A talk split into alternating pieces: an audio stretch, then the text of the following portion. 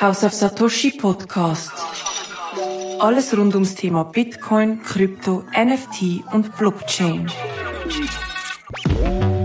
2022 ist ein Horrorjahr für die junge Kryptobranche. Im Frühling ist der Stablecoin Terra Luna crashed, der milliardenschwere Hedgefonds Three hat dicht gemacht oder die Kryptoplattform Celsius ist pleite gegangen. Damit nicht genug neue Hiobsbotschaften jetzt im November. Eine der grössten Kryptobörsen, FTX, ist pleite gegangen. Es ist wie ein Horrormovie, was momentan abgeht. Was ist los in der Kryptobranche? Also haben jetzt all die Kritiker recht, die sagen, das ganze Kartenhaus bricht jetzt zusammen? Das ist das Thema in der heutigen Episode. House of Satoshi Podcast. Willkommen zurück. Schön bist du wieder da. Das ist die achte Episode heute zu einem ganz spannenden Thema FTX. Und mein Gast ist ein Top-Profi, der Patrick Kaiser, CEO von Crypto Finance Brokerage AG. Herzlich willkommen, Patrick. Schön bist du da. Danke vielmals für die Einladung. Patrick, wie geht's dir? Ist momentan Heavy Time, oder? Ja, es ähm, erinnert ein bisschen an Great Financial Crisis 2.0, würde ich sagen. Mhm, mhm. Vielleicht bevor wir in das Thema FTX und in das ganze, ich sage jetzt mal Kartenhaus, Krypto eintauchen, Crypto Finance AG ist für viele im Begriff, aber kannst du ganz kurz erläutern, wer sind ihr überhaupt? Ja, sicher. Ähm, Crypto Finance schafft die verschiedenen Bereiche mit ähm, Crypto Players zusammen und hat eine Brokerage-Abteilung, hat eine Asset Management Abteilung und eine Infrastrukturabteilung, wo wir unsere ähm, Private Keys verwahren oder auch eben Vermögen den Kunden verwahren. Mhm. Ähm, jetzt genau FTX, eine der grössten Kryptobörsen und ich nehme an, ihr habt selber im Brokerage lange Zeit auch mit der FTX geschafft, weil es ist ja eigentlich immer eine gute Börse nach außen, also eigentlich eine top seriöse Börse. Ja, wir sind sehr früh als ähm, einer der institutionellen User auf FTX ähm, da gewesen. Wir haben ähm, ganz äh, klar definierte Risk Frameworks, wie viel dass wir mit verschiedensten Börsen dürfen ähm, zusammenarbeiten, was, wie viel Risk das darf drauf sein haben auch einen sehr aktiven Approach, in dem wir das Risk managen. Und haben sehr früh, ähm, bevor es schon wirklich schlecht geworden ist, haben wir schon Risiko abgezogen und sind mit einem ganz kleinen Betrag jetzt am Schluss hängen wir noch. Aber nichts, wo Crypto Finance ähm, also, so irgendeine Form schädigt. Portokassengeld. Kann man so sagen, okay. Ja. Cool. Können wir mal kurz zurückblicken, was ist eigentlich da genau passiert? Also, da kommen ja jeden Tag neue Nachrichten raus, aber ich glaube, so genau verstanden hat es viele noch nicht genau. Was ist passiert, dass eine Kryptobörse mehrere Milliarden, mehr oder weniger in einer Minute futsch sind? Also grundsätzlich ist es ja so, dass all die Börsen, die Kryptobörsen, so ein One-Stop-Shop sind. Man kann seine Coins dort verwahren, man kann mit seinen Coins ähm, wie Asset Management betreiben und kommt Yields über, wenn man es auslehnen Man kann staken und natürlich als allererstes, man kann damit handeln. Jetzt hat aber die meisten von diesen Börsen sind nicht reguliert. Mhm. Das heißt, die können mehr oder weniger machen, was sie wollen mit diesen Coins in den Terms and Conditions wird behauptet, die werden natürlich nicht ausgelehnt. Aber wenn wir jetzt gehen, schauen, was in dem speziellen Fall da passiert ist, dann sind eben genau die Einlagen der Kunden benutzt worden, um andere Investments äh, zu stützen. Und jetzt in dem ganz speziellen Fall der Arm Alameda, wo der Market Maker war, auf FTX und wo auch Leid. hundertprozentige Tochtergesellschaft. Ja, genau. Gehört eigentlich der FTX Founders. Ähm, der hat Verlust geschrieben und die Verlust hat man decken, mit dem, indem er Kundeneinlagen übergeschoben hat. Und übrigens, es hat einen Fall auch im Traditional Finance gegeben. Okay. Das ist, ähm, wenn ich mich richtig erinnere, ist das MF Global gewesen, ja. wo Kundeneinlagen gebraucht hat, um äh, Positionen zu stützen, wo, wo, okay. wo schlecht gelaufen ja. sind. Und so ist eigentlich das ganze Kartenhaus eigentlich FTX jetzt zusammengebrochen, oder? Ähm, Gelder sind eingefroren worden, die, die noch übrig sind. Also man kann gar nichts mehr machen. Also die, die Gelder, die ich jetzt zum Beispiel als Anleger drauf habe, da kann ich jetzt einfach hoffen, dass aus dem Insolvenzverfahren vielleicht noch ein Rappen 2 rausschaut. Ja, es ist, ähm, es ist effektiv so, dass Chapter 11 angemeldet worden ist und ähm, dort hat man dann erst das Ausmaß gesehen. Es sind 134 verschiedene Firmen Crazy. in dem FTX Global ähm, Environment drin. Und ähm, lustig, also eine kleine Parodie. Der Liquidator ist der gleiche äh, Restructure, wo Enron. Ja, ähm, das ist ja auch ein riesiger Katastrophenfall Ja. Und ähm, jetzt, also ich stelle mich auf Jahre ein, bis man dort mhm. mal sieht, äh, was schaut dabei raus oder hat man überhaupt noch Chance? Eine Rolle hat ja auch der FTX-Token gespielt, oder?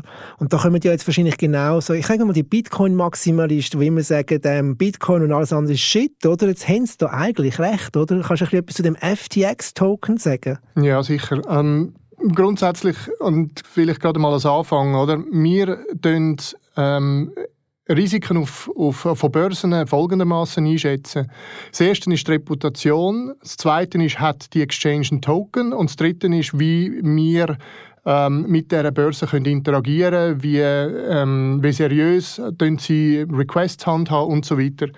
Jetzt all die Exchanges, die so einen Token haben, und FTX ist einer von denen, der hat FTT geheißen, wird immer ein bisschen schwierig äh, zum einschätzen, ja, was machen die denn noch mit dem Token? Mhm.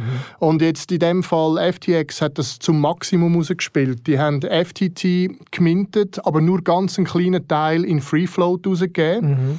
Und den Rest haben sie bei sich auf dem Balance Sheet behalten und haben einfach gesagt, das sind unsere Assets. Mhm. Und dann ist der Preis vom, vom FTT gestiegen und gestiegen und dann plötzlich sind das irgendwie 5 Milliarden ähm, Wert auf ihrem Balance Sheet, aber eigentlich kann man den weder verwerten zu 5 mhm. Milliarden und das Gefährliche, man hat ihn dann gebraucht als Collateral, um schlechte Positionen mhm. zu stützen. Also man möchte jetzt niemandem böse Absichten da nachwerfen, aber eigentlich geht das wirklich richtig Betrug, was da passiert ist. Oh, definitiv, ja. ja. Also ich rechne fest damit, dass ähm, der Sam Bankman-Fried ins Gefängnis geht. Ja. Man hat ja Gerüchte gehört, er sei geflohen. Jetzt habe ich das Gerücht gelesen, er sei nicht geflohen. Aber ähm, also eigentlich gehört so einer wirklich hinter Kindergitter, oder? Absolut. Wir sind relativ nah dran, weil wir schreiben ähm, so eine Art Postmortem-Report, mhm. der Mittwoch rauskommt. Er ist im Moment unter Hausarrest in, ähm, auf den Bahamas, in seinem Apartment. Sein Vater ist anscheinend auch bei ihm und der, der Liquidator ist dort. Okay. Jetzt, du bist selber, also ihr lebt von der Kryptobranche, Crypto Finance AG, ihr sind über 100 Mitarbeitende. Ähm, das ist ein relativ, also auf Deutsch ein Scheiß für die ganze Industrie. Also es ist kurzfristig extrem schlecht. Wie du ja. äh, gesagt hast, oder? All, all Bitcoin-Maximalisten zeigen mit dem Finger auf ja. uns. All, ähm, ich sage jetzt einmal, ähm, skeptische TrapFi-Leute zeigen mit dem Finger auf uns und sagen, die haben es ja gesagt, das ist ja, alles genau. nur ein Ponzi. Ähm, auf der anderen Seite, wir sind einer von den wenigen Player neben äh, Signum und Seba, wo ähm, prudentially licensed sind von der FINMA, wo sehr strenge ähm, Risk Frameworks haben. Wir gehören zum deutschen Börse, ähm, zu der deutschen Börsengruppe.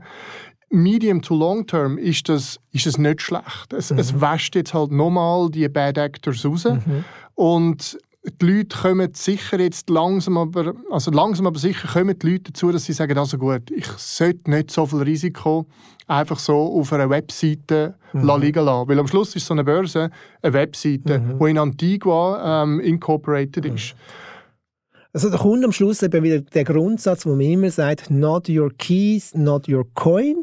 Ähm, ich glaube, das ist jetzt vielleicht auch ein Weckruf für viele Investoren, ob jetzt gross oder privat, sich mit dem Thema Private Keys auseinanderzusetzen. Was empfiehlst du da den Leuten? Jetzt egal, ob jetzt ein Kleinanleger oder ein Grossanleger, was soll man da unternehmen, oder? Also man muss es wirklich auseinandernehmen, Klein- oder Grossanleger. In meinem Bekanntenkreis werde ich ab und zu mal darauf angesprochen, du, äh, ich sollte meine Coins ähm, selber storen, wie mache ich das? Und dann gibt es eigentlich nur eins, es gibt ein Hardware-Wallet, wo man sich muss zutun muss. Und dann zieht man die Coins auf, auf ein Wallet ab. Da kann man relativ viele verschiedene Wallets wählen, aber sie müssen mit einem Hardware-Wallet gesichert sein. Mhm. Wenn ich jetzt aber eine größere Institution bin oder sogar eine regulierte Institution, dann kann ich nicht mit Hardware-Wallets mhm. arbeiten. Das sind so USB-Sticks, oder? Ja, das, das funktioniert dann operativ nicht ja. mit dem Risiko. Da läuft einer mit dem Stick davon. Ja, und mhm. dann? Mhm. Darum braucht es die die regulierten Custodians oder Subcustodians, wo wir eigentlich auch eine sind. Mhm. Und dort äh, trennt sich dann, oder? Vom, der Weizen vom Spreu trennt sich dort. Mhm. Da muss man schauen, wer hat die richtigen operativen Abläufe, wer hat eine sichere Verwahrungslösung. Da gibt es dann halt auch noch von der Technologie her, da kann man HSM-Technologie anschauen, man kann MPC anschauen, so wie Fireblocks ähm, agiert. Und dann muss man sich das überlegen, welche Technologie, aber man muss sich immer damit auseinandersetzen, wollte ich nur Technologie und du selber verwalten mhm. oder tue ich es wirklich an einen Custodian mhm. geben?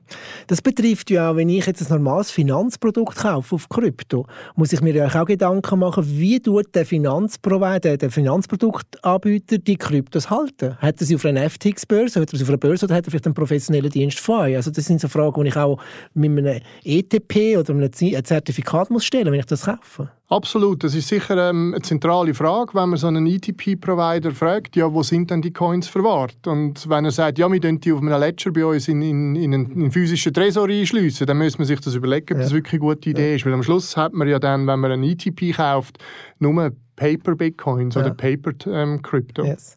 Gut, gehen wir zurück zu dem ganzen äh, ja, Skandal ähm, FTX ist jetzt schon alles durch. Man liest schon, oder man hört da bei Crypto.com hat man Schwierigkeiten zum Geld zurückziehen etc. Ähm, wie, wie schätzt du das ein? Kommt noch eine größere Ladung ab, eine größere Lawine? Also ich glaube, wir sind noch nicht durch. Ähm, du hast den einen Namen schon genannt. Ähm, es gibt sicher noch die eine oder andere Börse, wo auch, sage jetzt mal, Kundengelder ausgelehnt hat, um irgendwo noch einen extra Yield äh, reinzuholen oder wirklich in einer Art einem Produkt rein, die ausgelehnt hat, aber dem Kunden das nicht so genau erklärt hat. Also dort werden wir noch mehr sehen. Ähm, Börsen versuchen jetzt mit so einem, ich, ich sage jetzt mit einem Marketing-Trick, mhm. äh, den Merkle ähm, Tree Proof of Reserve äh, rauszulassen.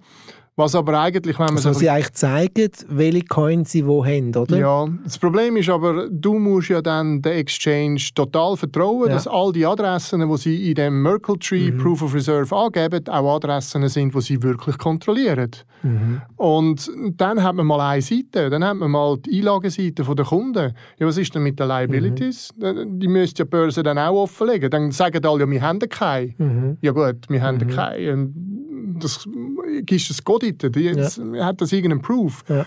Darum, äh, auch in unserem Report kommen dann so gewisse Sachen vor, wo wir sagen, schaut, der Retailer muss jetzt nicht das Gefühl haben, nur weil Binance ein, ähm, ein Merkle Tree Proof ja. of Reserve macht, ist alles fein. Ja. Das, das sagt einfach noch nicht alles aus. Aber da bin ich jetzt als Anleger plötzlich ein bisschen verunsichert, oder? Ähm, die, die grossen Namen, die wir vorher ein bisschen gedroppt haben, oder? Ja, was soll ich jetzt machen? Also wirklich eigentlich die Plattformen nur brauchen zum Verkaufen und Kaufen und wirklich konsequent auf das Hardware-Wallet ablegen? Ich denke schon, das ist im Moment für einen, für einen Retailer in dieser Situation genau jetzt ist das der, der Mechanismus, den man sollte verwenden sollte. Mhm. Ähm, zu einem späteren Zeitpunkt hoffe ich wirklich, und wir sind mit vielen, ähm, ich sage jetzt mal, reputablen Börsen im Austausch, ähm, dass die zum Beispiel einen Service können anbieten können, wo man sagt, ich habe meine Coins auf Kraken und dann habe ich ein Hot Wallet auf Kraken, wo ich gerade hin und her kann mhm. handeln kann. Ich habe aber dann die Möglichkeit, in meinem Kraken-Account sagen, du mir bitte die Bitcoins absegregieren. Mhm. Und dann habe ich vielleicht sogar noch verschiedene Custodians oder Subcustodians zur Auswahl und dann werden die dort abgezogen. Also zum Beispiel bei Crypto Finance könnte einer Zum Beispiel, oder genau. Ein anderer mit ein paar in der Schweiz, die solche Dienstleistungen anbieten. Genau. Ist vielleicht der, der ganze, die ganze, ähm, der, das ganze Debakel vielleicht für die Schweiz, weil wir haben da, behaupte ich, eine sehr gute Regulierung und eben, wie du auch anfangs erwähnt hast, ähm, verschiedene Players, die reguliert sind. Ist das vielleicht auch auch eine riesige Chance für die Schweiz, dass sie ein globaler Provider könnten sein für wir, wir sichern deine Kryptos sicher? Also ich, die Schweiz ist sicher sehr gut ausgestattet ja. mit, dem, mit dem Regelwerk und, und der Gesetzgebung. Ja. Mit dem DLT-Law sind wir da sehr gut aufgestellt. Es gibt aber auch andere Länder, oder die, ich sage, im europäischen Raum ist Mika relativ fortgeschritten und auch mit der BaFin, wo mhm. so, eine, so eine sogenannte Kryptoverwahrlizenz ausgibt, gibt es auch dort jetzt äh, immer mehr Players, wo man kann sagen, die sind reputabel, die wissen, was sie tun. Dort kann ich meine Coins abziehen. Mhm. Also das, das wird kommen und man geht dann halt wirklich wieder weg von dem, dass man einfach nur auf einer Webseite seine Coins ja. liegen und eben, es wird wahrscheinlich eine größere Regulierungsflut jetzt äh, in, äh, in Zukunft auf uns zukommen, was natürlich gut ist für den Schutz der Investoren, aber auch wieder viel mühsam, viel, viel mühsam ist für den Anbieter, oder? Ja, ähm, vielleicht möchte ich, da würde ich eigentlich gerne ein bisschen darauf eingehen. Ähm, wir hören natürlich jetzt überall die DeFi-Stimmen, ja. die sagen, oder, ähm, FTX ist down, DeFi is never down. Dezentrales Finanzsystem, ja. oder haben wir grosse Uniswap als grosse Börse ja. etc. Das tut aber nicht wirklich das Problem lösen, wo wir, wo wir jetzt im Krypto haben oder wo jetzt passiert ist, weil DeFi ist halt nicht wirklich convenient. Also für viele Retail-Benutzer ist mhm. DeFi immer noch sehr schwierig. Es ist ja. kompliziert. Und ähm, ich sage jetzt mal so, der Ansatz soll richtig sein, dass DeFi ist da für Leute, die sich damit auskennen ja. und wirklich ganz selber alles möchten regeln. Aber es muss doch für einen, ich sage jetzt mal, für einen Herr Meier und einen Herr Müller möglich sein, ein Kryptoangebot zu wählen, wo er weiß, dass er einen gewissen Anlegerschutz hat und seine Vermögen sauber verwahrt werden. Und, und ich glaube, in diese Richtung geht es und die Regulation wird in diese mhm. Richtung gehen. Hast du nicht auch das Gefühl, dass jetzt äh, sehr viele professionelle Anleger, Pensionskassen, Vorsorgeeinrichtungen etc., aber auch grosse Fonds, die vielleicht immer kritisch sind, vielleicht langsam letztes Jahr gefunden haben, ja, why not? Und jetzt haben die definitiv gesagt, vergiss es.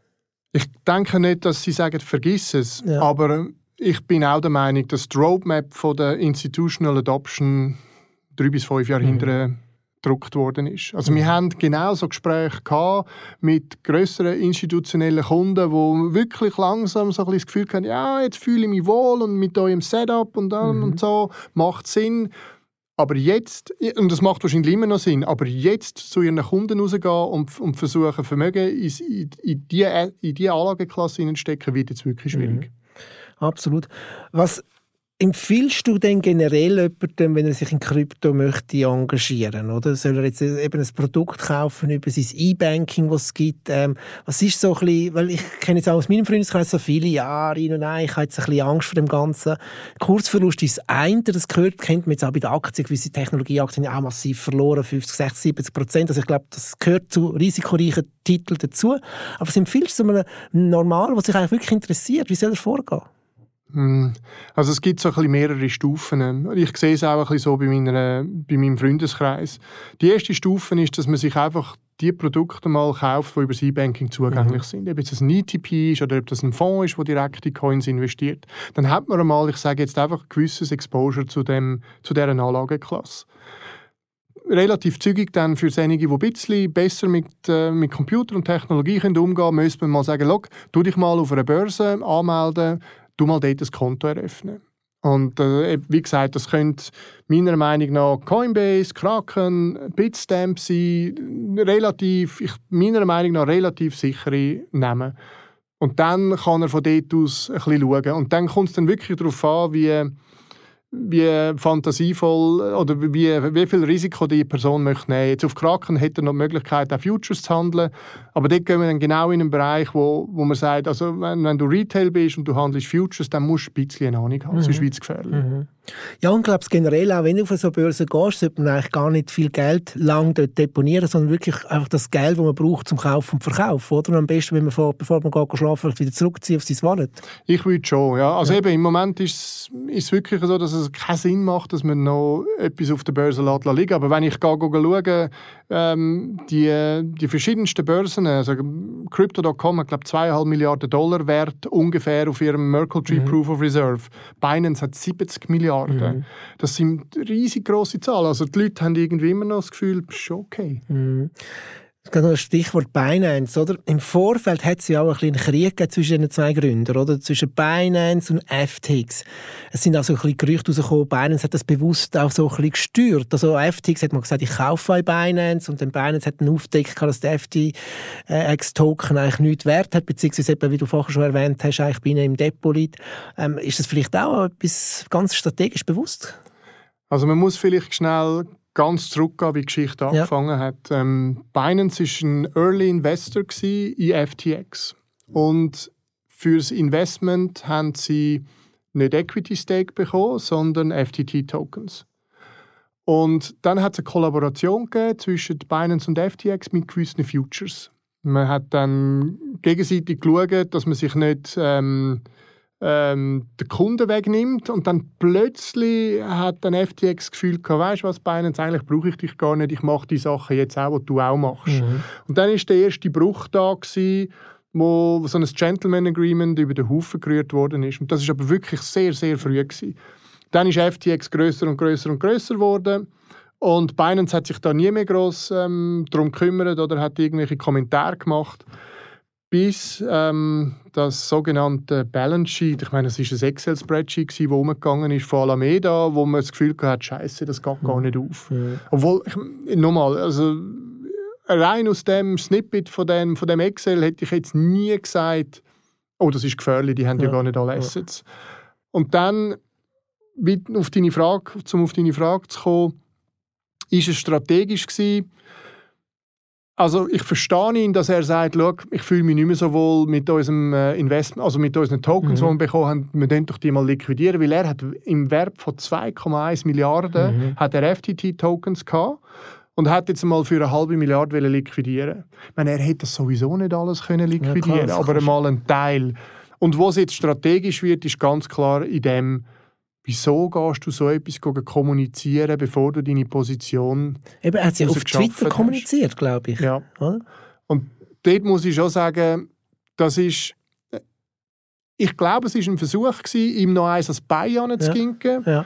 und, und nachher die Position rauszuschaffen. Aber eigentlich hast du dir schon, du hast geschaut, ist ein schwacher Punkt. Und wenn ja. ich jetzt nochmal ein bisschen drücke, geht es dann zusammen. Und das hat er dann gemacht. Er hat, aber ich glaube, er hat nicht gewusst, mhm. dass die so overleveraged ja. sind und dass die so viele Client Assets at risk haben. Und das Krasse ist ja eigentlich auch, es hat ja ein paar namhafte Venture Capitalists gegeben, die dort investiert in FTX, dass die, also das ist äh, fast blind sind, beziehungsweise es ist so gut vertuscht worden. Also ich finde, ich habe viele Fragezeichen. Ich glaube eben nicht, dass es groß vertuscht hat werden müssen, sondern sie sind wirklich blind gewesen. Gell? Also ich ja. habe ich habe Auszüge aus Protokoll gesehen, vermeintlichen ja. Protokoll von VCs, wo gar nicht gross gefragt worden ist. Es ja. heisst FTX, oh, wir können mitmachen, wie viel, ja, ist gut, danke vielmals, Ade Messi. So, so ein bisschen total fahrlässig. Ja, wirklich fahrlässig. Ja. Und das nimmt mich jetzt dann auch noch Wunder, ob jetzt gewisse LPs mhm. von diesen Hedgefonds ähm, am GP ähm, mal ein Telefon geben und sagen, du, kannst du mir mal zeigen, was er für eine Due Diligence gemacht mhm. hat? Und wenn dann mhm. nichts kommt, hätte ich dann mhm. schon meine Frage. Mhm. Das wird noch viel Arbeit geben. Es ist eigentlich ein, ein, ein filmreifer Movie, den man da könnte produzieren könnte. Das ist ja ein Action, Thriller, ähm, alles Mögliche. Also definitiv, ja. Und es, es, hat auch schon gewisse Leute, die mit äh, Netflix schon am Diskutieren sind, ja. ob man über das Recht müssen streiten ja. oder wer überhaupt Recht an dem Film hat. Ja, das wird noch heavy, das wird noch spannend. Ähm, Schauen wir mal ein bisschen für Also eben, du sagst, kurzfristig könnte es noch rechte Turbulenzen geben, also vielleicht mit der, ha mit der Handbremse ähm, umfahren und äh, mittelfristig bist du eigentlich weiterhin positiv auf den Kryptomarkt. Ja, und, und zwar muss man es eben ein bisschen auseinandernehmen. Ähm, jetzt, ich sage jetzt mal, ich bin auch sehr stark auf Bitcoin und Ethereum fixiert. Ja. Und Bitcoin und Ethereum hat mit dem Problem nichts zu tun. Mhm. Das ist ein, reine, ein reines Marktstrukturproblem und ein Regulierungsproblem. Die, die Anlageklasse für gewisse Tokens ist absolut ähm, relevant und die ist da und die ist here to stay. Mhm. Aber wenn ich schaue auf CoinMarketCap und ich sehe irgendwie 3, 300, 400, 500 Tokens, das kannst du vergessen. Der läuft nicht mehr. Mhm. Also du wirst einen massiven Zusammenbruch in diesen Wert von diesen kleinen Tokens sehen. Ja. Ich glaube, das ist auch wichtig und richtig. Oder? Ich sage auch immer, 90, 95 Prozent von diesen Coins sind Shit. Also da gebe ich auch den Bitcoin-Maximalisten recht, dass sehr viel Schrott und Shit im Markt ist. Wie gehst du vor? Wie, wie kannst du vielleicht Tipps, Tricks geben, wie du so einen Token analysierst, wo du sagst, komm, das ist interessant, da hat etwas, was dahinter steckt, ein Use Case, und das ist wirklich einfach so ein Marketing-Gag. Ja, also ich, früher, früher habe ich mich halt auf die verschiedensten Analyse-Webseiten verlassen. Ich habe Token Economics gelesen, wo, wo Leute ins Smart Contract hineingeschaut haben.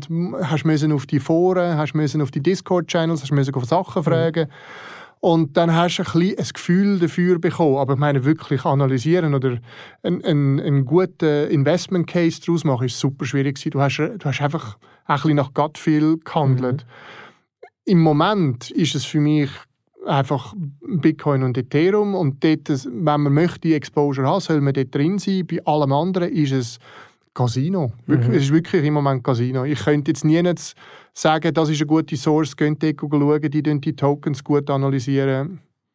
Da gibt es im Moment nichts. Okay, super spannend. Ähm, wir sind gespannt, wie das Jahr wird enden. Der Kurs ist momentan, der Bitcoin seit Anfangsjahr 65% im Minus. Ähm, mal schauen, wo es hin noch geht. Ähm, Vielleicht die letzte Frage. Wie siehst du, oder was ist deine Meinung zu Bitcoin? Oder du hast gesagt, Bitcoin und Ethereum, das sind für dich zwei solide Werte, aber es sind eigentlich zwei grundverschiedene Protokolle oder Philosophien dahinter. Ja. Für mich ist immer gewesen, Bitcoin der Store of Value. Und ja. ich, ich, mag, ich, ich, mag den Goldvergleich nicht. Das ist einfach für mich der Store of Value für die neue Generation.